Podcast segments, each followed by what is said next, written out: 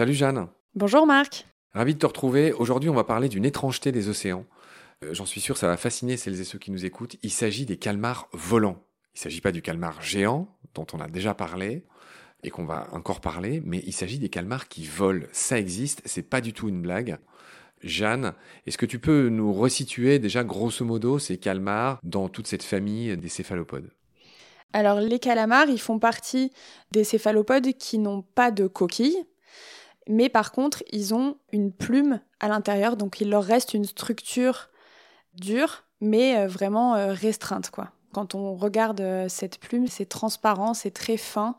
C'est rare de les trouver d'ailleurs sur la plage, au contraire des os de sèche qu'on va retrouver facilement parce qu'ils se dégradent très vite.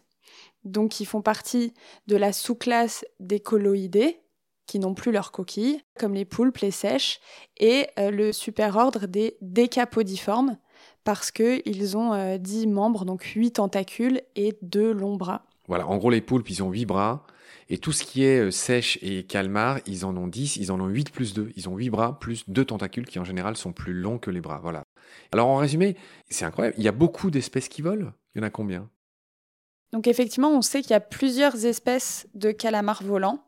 C'est pas toujours évident de les identifier parce que euh, leur vol, ils sortent de l'eau, c'est assez furtif mais on sait qu'il y a plusieurs espèces. Par exemple, euh, le calamar des récifs des Caraïbes, euh, il peut y avoir aussi l'encornet géant, c'est le calamar de Humboldt.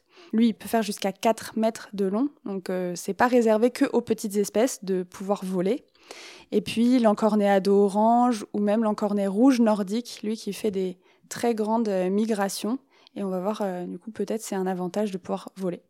Oui, depuis le début, c'est un peu comme pour le poisson volant. On dit qu'il vole, mais en fait, pour être tout à fait clair, il plane. En effet, ils battent pas des ailes comme des oiseaux.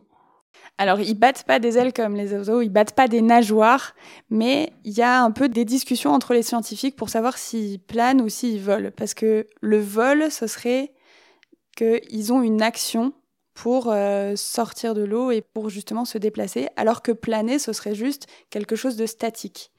Et là, pour le coup, on pourrait vraiment parler de calamar volant parce qu'il a cette action de vider le siphon qui va lui permettre de se propulser. Donc il garde de l'eau dans son manteau et en l'expulsant par le siphon, ça va le projeter en dehors de l'eau.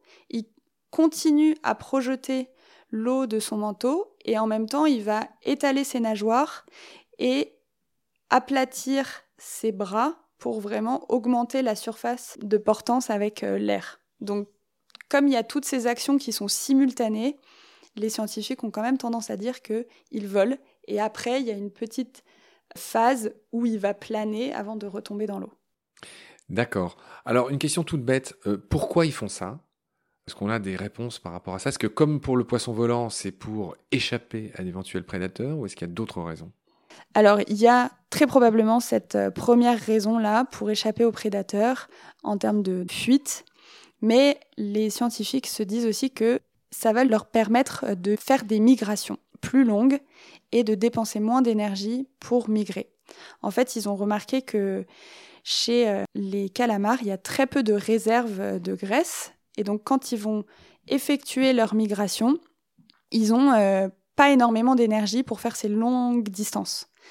Et le fait de sortir de l'eau, il va y avoir diminution des frottements dans un milieu dans l'air qui est beaucoup, euh, beaucoup moins dense. Et donc, ils vont avancer euh, plus vite et plus loin en dépensant moins d'énergie. Donc voilà, donc ça serait pas que pour fuir, ça serait aussi pour faire leur migration qui peuvent atteindre des centaines, voire un millier de kilomètres, euh, je lis dans un article effectivement, euh, ça leur permet de voyager plus vite, plus loin, avec moins d'énergie. C'est moins cher.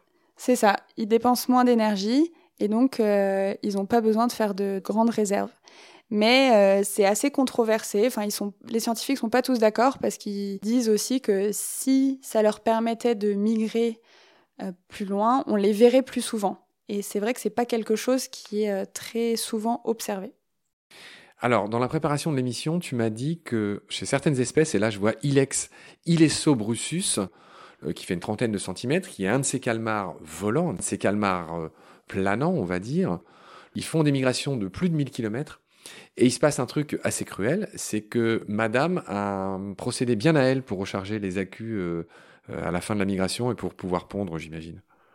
Oui, elle va, euh, mais c'est pas que chez euh, les céphalopodes ni que chez les calamars volants, hein, mais elle va manger le mâle une fois qu'elle se sera accouplée pour recharger les batteries.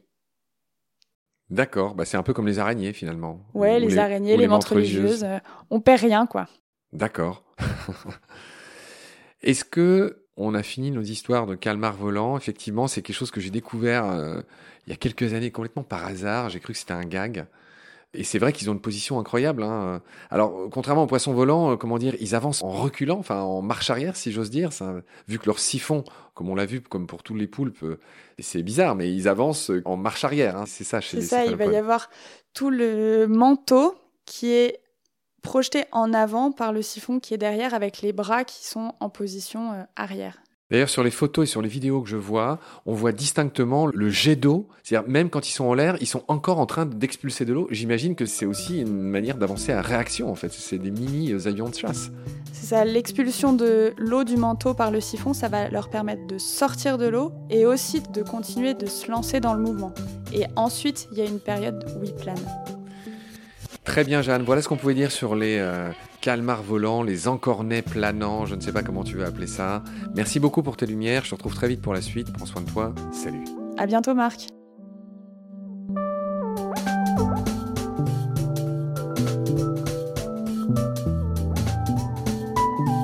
L'océan, c'est la vie. C'est-à-dire que notre vie est intimement liée à la vie de l'océan. Voilà, c'est ça, pour moi, la seule chose qui compte. Tout le reste est secondaire, tirer du pétrole, des trucs. Pourquoi faire? Pour augmenter de 5% la production. Rigolade